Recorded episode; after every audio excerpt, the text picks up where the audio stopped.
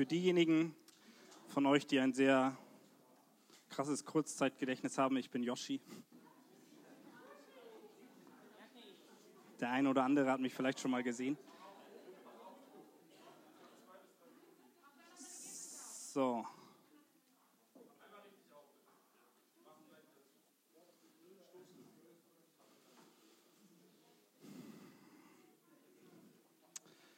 Genau. Ich hatte es gerade schon kurz angedeutet, bevor ich, äh, also bevor wir in den Lobpreis gestartet sind. Es ist nicht immer so leicht jetzt an so einem Abend, so wenn man so in Feierlaune war und hier Spiele gespielt hat, einen guten Übergang zu finden äh, in Lobpreis und eine Predigt. Und vielleicht hat der eine oder andere darauf jetzt auch gerade nicht so den Bock.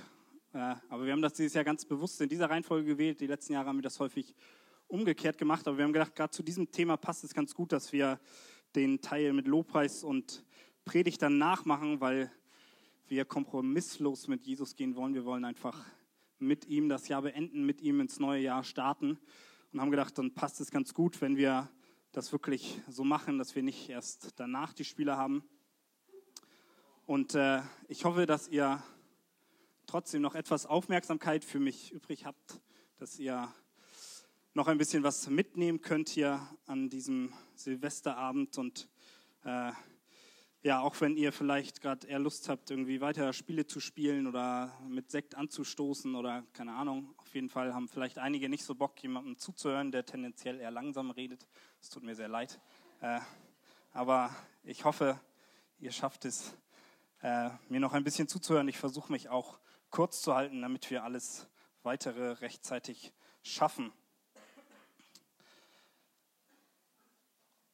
Wie gerade schon gesagt, wir haben das Thema kompromisslos auf dieser Freizeit und wir haben schon gehört, dass Jesus der einzige Weg ist, um ewiges Leben zu bekommen. Er ist der Plan A Gottes, um uns zu retten und es gibt keinen anderen Weg und deswegen ist es auch so wichtig, dass wir mit ihm wirklich ins neue Jahr starten, weil wir ihn brauchen und nichts anderes. Und vielleicht hat der ein oder andere sich von euch auch schon Vorsätze für das neue Jahr genommen. Ihr habt euch überlegt, was im nächsten Jahr alles so ansteht. Vielleicht ja, sind das so die Standardsachen, dass ihr mehr Sport machen wollt oder ihr macht irgendeinen Abschluss oder ihr plant, was ihr nach der Schule machen wollt, was auch immer. Vielleicht sind sogar auch geistliche Vorsätze. Ihr wollt mehr stille Zeit machen, wollt mehr lernen, Gott zu vertrauen und sein Plan für euer Leben zu erkennen. Vielleicht bist du aber auch hier und denkst dir eigentlich, dieses ganze Vorsätze machen zum Jahresende, das haltet ihr eigentlich alles irgendwie für Schwachsinn, weil man sich immer Vorsätze machen kann und ihr versteht nicht, warum man das immer an Silvester machen muss. Ganz egal, wie das bei euch aussieht, auf jeden Fall möchte ich ein bisschen über den Plan 2019 reden.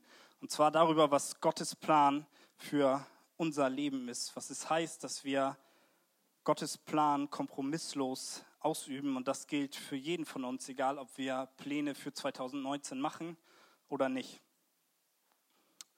Natürlich ist es so, dass Gott für jeden von uns ganz individuelle Pläne hat. Nicht jeder von uns hat den gleichen Lebensweg, jeder von uns hat andere Herausforderungen und Gott stellt jeden von uns an andere Aufgaben. Aber es gibt eine Aufgabe, die für uns alle gilt und von der haben wir auch schon geholt, gehört auf dieser Freizeit. Und zwar ist das der Missionsbefehl.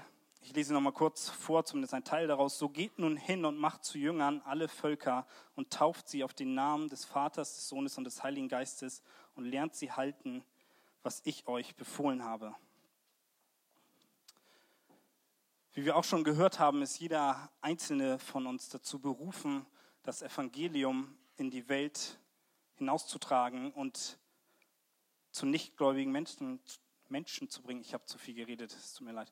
Ähm, und besonders gilt das für so welche, die noch nie von Jesus gehört haben. Die spielen eine ganz besondere Rolle. Viele von euch werden vielleicht schon Erfahrungen damit gemacht haben, dass es nicht immer ganz leicht ist, anderen Menschen vom Evangelium zu erzählen. Besonders schwierig ist, glaube ich, der Punkt, dass wir wie gerade schon gesagt, einen Absolutheitsanspruch stellen. Wir sagen, Jesus ist der einzige Weg und es gibt keinen anderen Weg zu Gott. Und gerade wenn man so welche Aussagen trifft, bekommt man Widerstand. Unsere Welt ist sehr tolerant und es wird erlaubt, dass wir das glauben, aber sobald es persönlich wird und wir sagen, das ist die eine Wahrheit, gibt es Probleme, weil jeder das glauben kann, was er will. Und wir hatten das auch schon in der Predigt gehört, dieses, dass einige oder viele Leute sagen, gerade in unseren Kreisen, jede Religion ist eigentlich gleich, Gott ist irgendwo oben auf dem Berg und alle finden irgendwie ihren Weg nach oben, aber wir glauben das nicht und wir müssen diesen Absolutheitsanspruch stellen, damit unser Auftrag überhaupt Sinn macht. Ich hatte kurz vor der Freizeit zufällig ein Gespräch mit einer Person, wo es genau darum ging. So, es ging dann um ein konkretes Beispiel, das jetzt nicht so wichtig ist, wer in den Himmel kommt und wie Gott das entscheidet. Und ja, wir können das nicht hundertprozentig sagen bei jeder Person. Am Ende ist es Gott, der entscheidet. Aber ein Satz fand ich sehr, ja, also sehr widerspiegelnd für, für die Meinung, die viele von uns vertreten. Danke sehr. Es gibt allerdings keine Punkte mehr. Aber, ähm, genau, und zwar war dieser Satz, am Ende wird Gott auf das Herz von dieser Person schauen.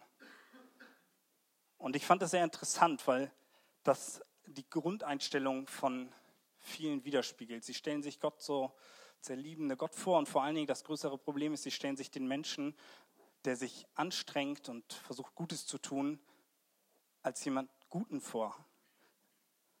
Wenn Gott auf unser Herz schaut, dann sieht es mit uns ziemlich schlecht aus, ehrlich gesagt. Weil wenn wir uns angucken, was die Bibel über unser Herz sagt, also zumindest wenn es um die Frage geht, ob wir in den Himmel kommen oder nicht, wenn es da auf uns Menschen ankommt und er in unser Herz schaut, dann sagt die Bibel dazu, dass unser Herz böse ist und schwach wenn es nur darauf ankommt, was in uns drin ist und Gott danach entscheiden müsste, dann hätten wir alle versagt. Und genau deswegen hat er Jesus gesandt. Und wir können eins mit absoluter Sicherheit sagen, wir brauchen Jesus und wer Jesus nicht in seinem Herzen hat, der kommt auch nicht in den Himmel. In diesem Kapitel geht es besonders auch um diese Menschen, die nie was von Jesus gehört haben die nie die Möglichkeit hatten, das Evangelium anzunehmen. Aber ich habe es gerade schon gesagt, Jesus ist der einzige Weg und ohne Jesus kommen wir nicht in den Himmel. Und das gilt auch für diese Menschen. Das ist jetzt schon ein kleiner Spoiler, weil ich jetzt einiges noch erklären werde, warum das so ist und warum ich das so sehe. Ähm, aber fest steht, dass wir Jesus brauchen und das gilt ausnahmslos. Deswegen müssen wir oder deswegen haben wir besonders den Auftrag, diesen Menschen, die noch nie etwas von Jesus gehört haben und abgelegen leben, von Jesus zu erzählen. Auch hier gab es einige Zahlen in dem Buch, dass in etwa eine Milliarde Menschen noch nie vom Evangelium gehört haben noch nie ja, etwas von Jesus gehört haben und keine Ahnung haben, wer er ist. Und ich könnte jetzt versuchen, irgendwie euch zu motivieren mit meinen eigenen Worten und versuchen, euch möglichst gute Gründe zu geben, warum wir den Auftrag haben, auch diesen Menschen oder ganz besonders diesen Menschen das Evangelium zu bringen. Aber ich überlasse das lieber Gottes Wort selbst. Und zwar wollen wir dazu heute den Römerbrief angucken. Und äh, ich werde versuchen, so kurz durch den Römerbrief zu gehen. Ich weiß, das klingt jetzt erstmal Klingt jetzt erstmal ziemlich lang, aber ich springe sehr viel. Ich äh, erkläre nicht den ganzen Römerbrief, keine Sorge. Und zwar mache ich das, weil äh, zum einen macht es David Blatt auch als Grundlage in seinem Buch und zum anderen wurde der Römerbrief von Paulus geschrieben und zwar wollte er die Gemeinde in Rom dazu motivieren, ihn zu unterstützen, in seinem Dienst nach Spanien zu gehen, zu Menschen, die noch nie vom Evangelium gehört haben. Deswegen finde ich, dass der Römerbrief ganz passend ist, weil genau das versuche ich jetzt eben auch, uns dazu zu motivieren. Deswegen genau, werden wir immer wieder auf den Römerbrief zurückkommen.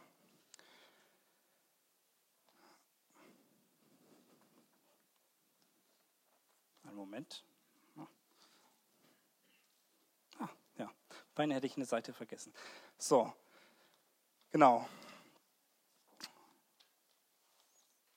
Deswegen könnt ihr schon mal eure Bibeln aufschlagen beim Römerbrief. Und zwar fange ich genauso an wie Paulus und werde erstmal einige Grundlagen legen, die über uns Menschen etwas aussagen, die über unseren Zustand nochmal genauer erklären. Und dazu lese ich ganz kurz Römer 1, die Verse 18 bis 25.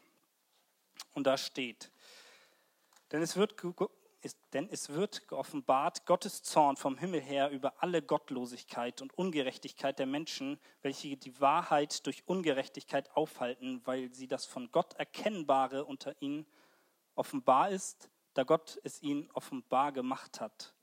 Denn sein unsichtbares Wesen, nämlich seine ewige Kraft und Gottheit, wird seit Erschaffung der Welt an den Werken durch Nachdenken wahrgenommen, so dass sie keine Entschuldigung haben.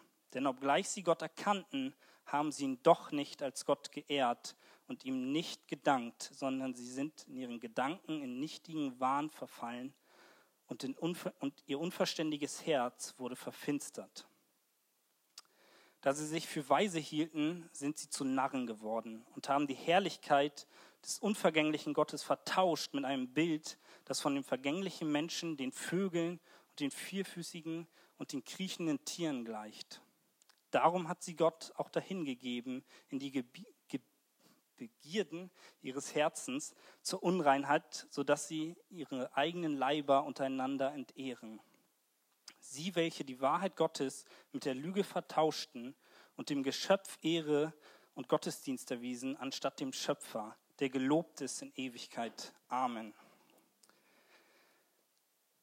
Der erste spannende Punkt, der in diesem Text genannt wird, ist, dass jeder Mensch Gott in der Natur erkennt. Das heißt, mit Nachdenken können wir an den Werken Gottes erkennen, dass es einen Gott geben muss. Und der zweite Punkt, der direkt danach kommt, ist, dass obwohl sie wissen, obwohl sie erkennen, dass es einen Gott gibt, lehnen sie ihn ab. Sie wollen keinen Gott. Und genau deswegen, weil sie Gott ablehnen, obwohl sie Gott erkennen, sind sie schuldig vor Gott. Das hat zur Folge, dass jeder einzelne Mensch ausnahmslos schuldig ist vor Gott. Und dann lesen wir weiter, ich habe ja gesagt, ich springe etwas, in Römer 3, die Verse 10 bis 12 dann heißt, wie geschrieben steht, es ist keiner gerecht, auch nicht einer. Es ist keiner, der verständig ist, der nach Gott fragt. Sie alle sind abgewichen, sie taugen alle zusammen nichts. Da ist keiner, der Gutes tut, da ist auch nicht einer. Ich glaube, es wird ziemlich deutlich, dass das wirklich für alle Menschen gilt. Da ist keiner, der Gutes tut. Da ist keiner, der schafft, Gottes Gebote zu halten. Und das gilt auch für die Menschen, die noch nie etwas von Jesus gehört haben. Und auch wenn sie in der Natur erkennen, dass es vielleicht irgendein höheres Wesen geben muss und infolgedessen die Sonne, den Mond oder irgendeinen anderen Gott anbeten, wird es niemals ausreichen, um gerecht vor Gott zu stehen. Auch diese Menschen sind vollkommen schuldig vor Gott. Und es gibt keinen Menschen, auch nicht diese Völker, die ohne Jesus gerecht vor Gott werden könnten. Denn diese Völker machen genau das, was wir in den Versen davor gelesen haben, dass sie die Schöpfung anbeten, anstatt dem Schöpfer. Die Frage ist jetzt, ist Gott deswegen ungerecht, weil er diesen Menschen nicht die Chance gibt, zu ihm zu kommen? Und die Antwort darauf ist ganz klar nein. Denn wir müssen verstehen, jeder Mensch ist schlecht, jeder Mensch ist schuldig vor Gott.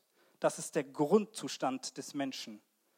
Der natürliche Lauf des Menschen ist, dass er hier lebt, dass er gegen Gott rebelliert und dass er danach in die Hölle kommt.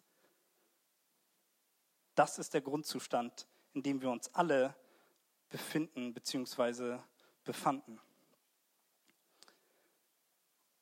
Und das ist eine Wahrheit, die Menschen in unserer Umgebung und in unserem Land hart verurteilen.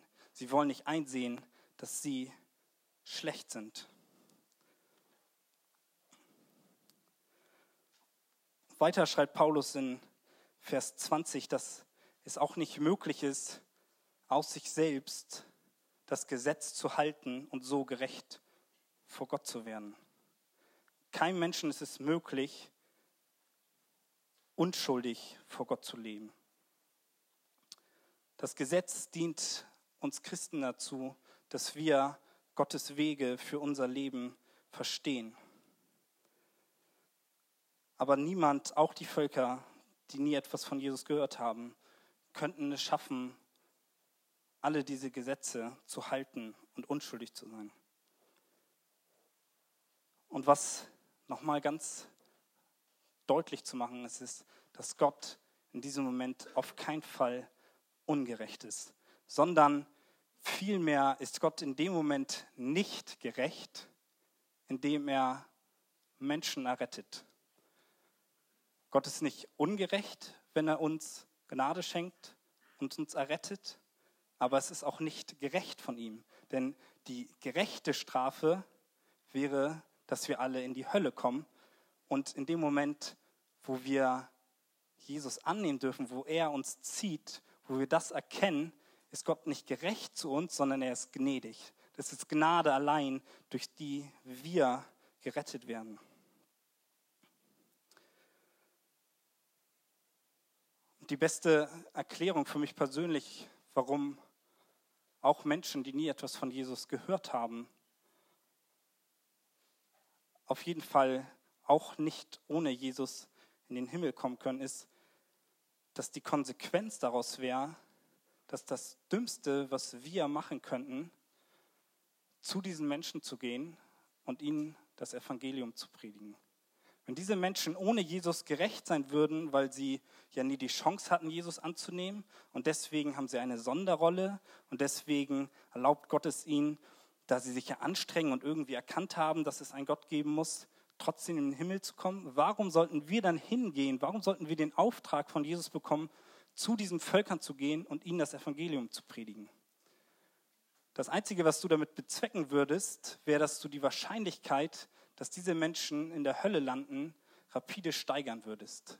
Weil wenn du zu ihnen kommst und ihnen predigst und sie dir nicht glauben, dann haben sie das Evangelium gehört, sie wissen, wer Jesus ist, aber sie glauben dir nicht und deswegen kommen sie in die Hölle, weil sie jetzt nicht mehr die Ausrede haben, dass sie ja noch nie etwas von Jesus, Jesus gehört haben. Ich hoffe, ihr könnt diesen Punkt so ein bisschen nachvollziehen. Und deswegen ist unser Auftrag ganz klar, dass wir besonders zu diesen Völkern gehen müssen, weil sie sonst verloren gehen.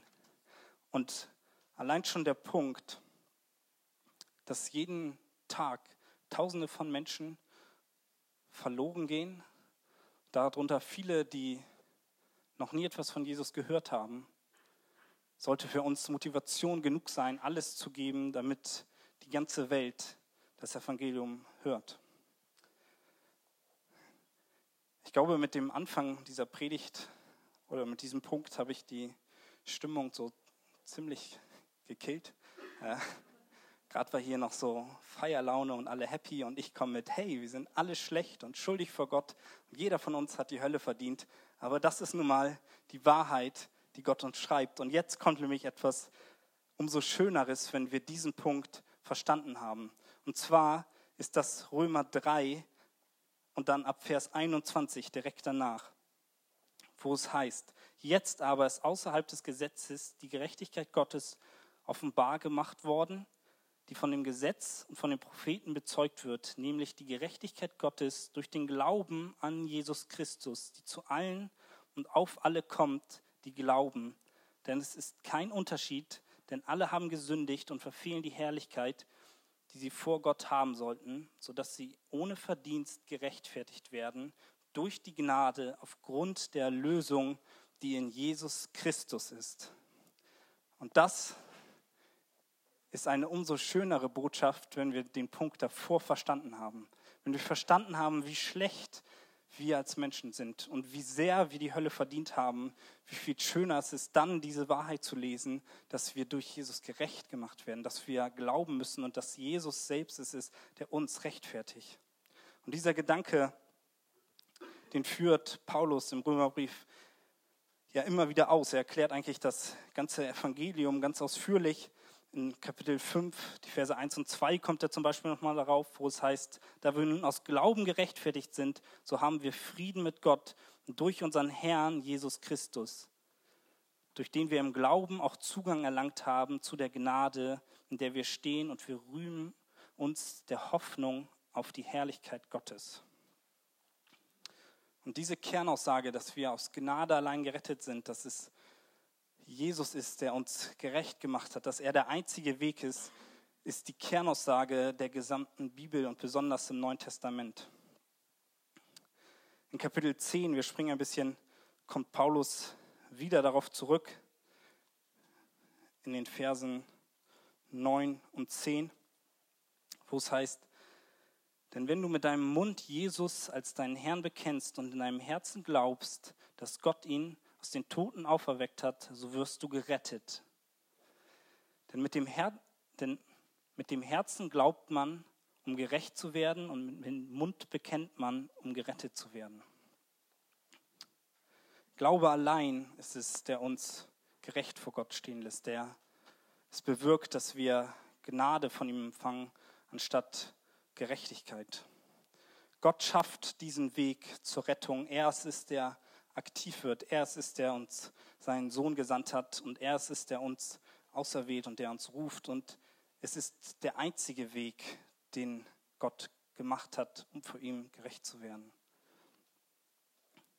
Es gibt keine andere Möglichkeit, außer den Glauben an Jesus, um zu Gott zu kommen. Wir gehen in den Versen noch ein bisschen weiter, in Römer 10, Kapitel, äh, Römer 10, die Verse 13 bis 15a, wo es heißt, ähm, jeder, der den Namen des Herrn anruft, wird gerettet werden. Wie sollen sie aber anrufen, an denen sie nicht glauben? Wie sollen sie aber an den glauben, von dem sie nichts gehört haben? Wie sollen sie aber hören ohne einen Verkündiger?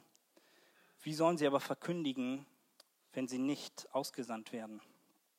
Wir sehen hier einen Plan Gottes, eine Auflistung, wie er diese Wahrheiten, die ich gerade genannt habe, dass wir schuldig sind, aber dass er einen, einen Rettungsplan für uns geschaffen hat, wie er das auf der Welt verteilen will. Und zwar, wenn wir das Ganze rückwärts aufrollen, sehen wir, dass Gott seine Diener sendet. Er sendet uns als seine Diener oder seine Kinder. Dann kommt der nächste Punkt, seine Diener predigen diese Wahrheiten. Menschen hören diese Wahrheiten. Die Hörer glauben diese Wahrheiten.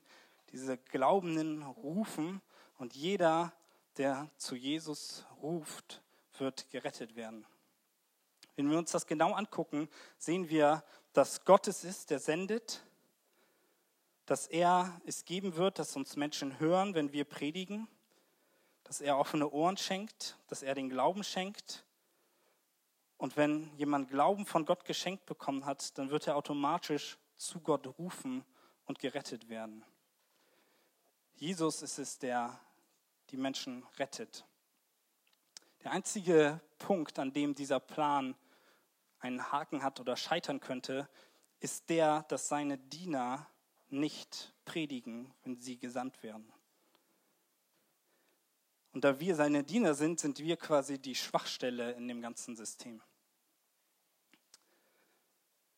Natürlich könnte Gott, wenn er möchte, das Evangelium einfach an den Himmel schreiben, sodass jeder es auf der ganzen Welt sieht, oder er kann Leuten, auch ohne dass wir irgendetwas tun, in Träumen begegnen und das hört man, allerdings ist das eine wirklich seltene Ausnahme und das ist nicht der typische Weg, der uns in der Bibel beschrieben wird, sondern wir sind Gottes Plan A, um sein Evangelium zu verkünden. Wir haben den Auftrag bekommen, so möchte, das, so möchte Gott, dass sein Evangelium auf der ganzen Welt bekannt wird. Wir sind sein Plan A und es gibt keinen Plan B, so wie die Überschrift der Predigt heißt. Und zum Abschluss, ich habe wirklich versucht, mich kurz zu halten, ähm, möchte ich noch ein paar Zitate, die das Ganze, glaube ich, ganz gut zusammenfassen, aus dem Buch von David Platt bringen. Und zwar schreibt er da, alle Menschen kennen Gott und alle Menschen lehnen Gott ab. Alle Menschen sind schuldig vor Gott und alle Menschen werden verurteilt, weil sie Gott abgelehnt haben. Aber Gott hat einen Weg der Rettung für die Verlorenen geschaffen und die Menschen können ohne Glauben an Christus nicht zu Gott kommen. Genau deshalb befiehlt Christus seiner Gemeinde, das Evangelium zu allen Völkern zu bringen. Genau dieser Auftrag gilt uns. Und diese Schlussfolgerung, das, was ich gerade vorgelesen habe, hat zur logischen Konsequenz, dass wir eigentlich keine Zeit damit verschwenden sollten, uns irgendwelche Zukunftspläne für 2019 zu machen, dass wir gucken, wie wir uns ja, verbessern können, was wir aus uns machen können, sondern wir haben keine Ausrede mehr, um diesen Auftrag abzulehnen. Wenn wir das wirklich verstehen, was Gott uns hier in seinem Wort sagt, dann sollten unsere Pläne daraus ausgerichtet sein, seinen Auftrag zu erfüllen. Und ein weiteres Zitat ist dann, einige fragen sich, ob Gott unfair ist, wenn er es zulässt, dass so viele das Evangelium nicht kennen. Aber in Gott gibt es keine Ungerechtigkeit. Die Ungerechtigkeit liegt bei den Christen, die das Evangelium haben, das sind wir, sich aber weigern, ihr Leben einzusetzen, um es unter denen bekannt zu machen, die es noch nie gehört haben. Das ist unfair. Wenn wir uns also weigern, diesen Auftrag nachzugehen, dann ist das ungerecht von uns. Wir haben einen so unglaublich großen Schatz. Wir haben Rettung erfahren. Wir haben es kein bisschen verdient und wir sind so egoistisch, dass wir es ja nicht nur Menschen, die es noch nie gehört haben, nicht bringen, sondern häufig fängt es schon damit an, dass wir nicht mal unseren Nächsten, die wir jeden Tag sehen, dieses Evangelium predigen wollen. Weil wir einfach nur ja, Angst vor ihrer Reaktion haben oder was für Gründe es auch immer sind. Und das ist nichts als einfach nur unfair von uns, weil wir, wir wissen, was nach dem Tod passiert. Wir wissen, was mit diesen Menschen passiert. Und trotzdem halten wir unseren Mund. Als letztes Zitat dann noch.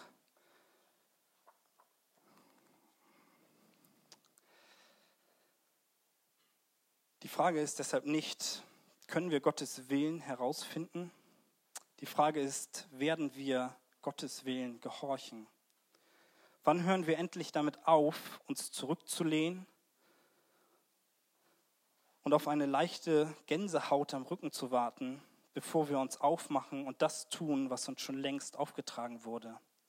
Wann werden wir endlich alles riskieren, unseren Komfort, unseren Besitz, unsere Sicherheit, unsere Absicherung, selbst unser Leben, um das Evangelium unter den unerreichten Völkern zu verkünden. Sich so aufzumachen und diese Risiken einzugehen, ist die unvermeidbare und zwingende Folge eines Lebens, das radikal an Jesus hingegeben ist.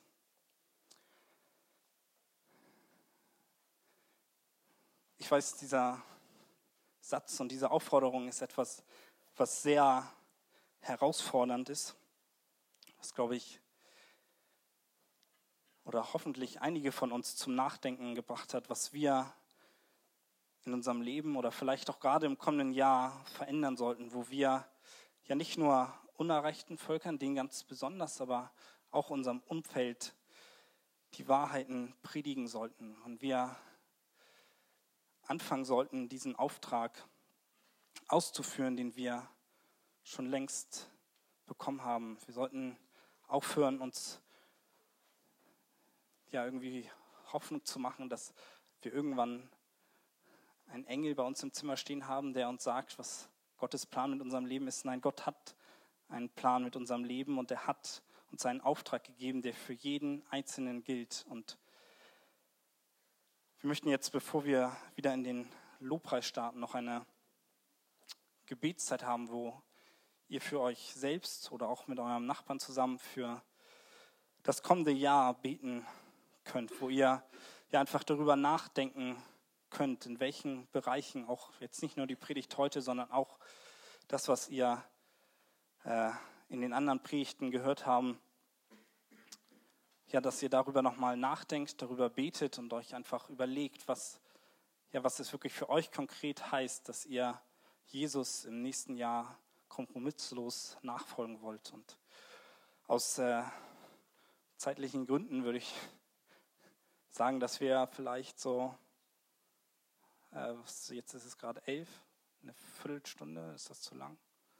Zehn Minuten? Wir sagen zehn Minuten. Ja, wir müssen uns ja noch umziehen und so, ja. Aber ich glaube, das ist trotzdem, trotzdem wichtig, dass wir uns die Zeit dafür nehmen. Dann lass uns einfach eine kurze Zeit des Gebets haben. Ich biete auch gleich noch und dann kommt danach das Lobpreisteam nach vorne. Vater, ich möchte dir danken für diese Freizeit. Ich möchte dir danken, dass wir ja durch dein Wort in erster Linie ja, mehr verstehen durften, was es heißt, dir nachzufolgen und dass wir deinen Auftrag für unser Leben ja mehr erkennen konnten. Und ich möchte dich bitten, dass du ja hier jetzt diesem Abend wirklich noch Herzen veränderst, dass ja jeder einzelne von uns sich wirklich für das kommende Jahr vornimmt, dir nachzufolgen, mit dir vielleicht auch das erste Mal ganze Sache zu machen und ja deinem Auftrag für unser Leben wirklich nachzugehen, Herr. Bitte bewirke das in unseren Herzen, schenke ein Verlangen nach dir, Herr. Amen.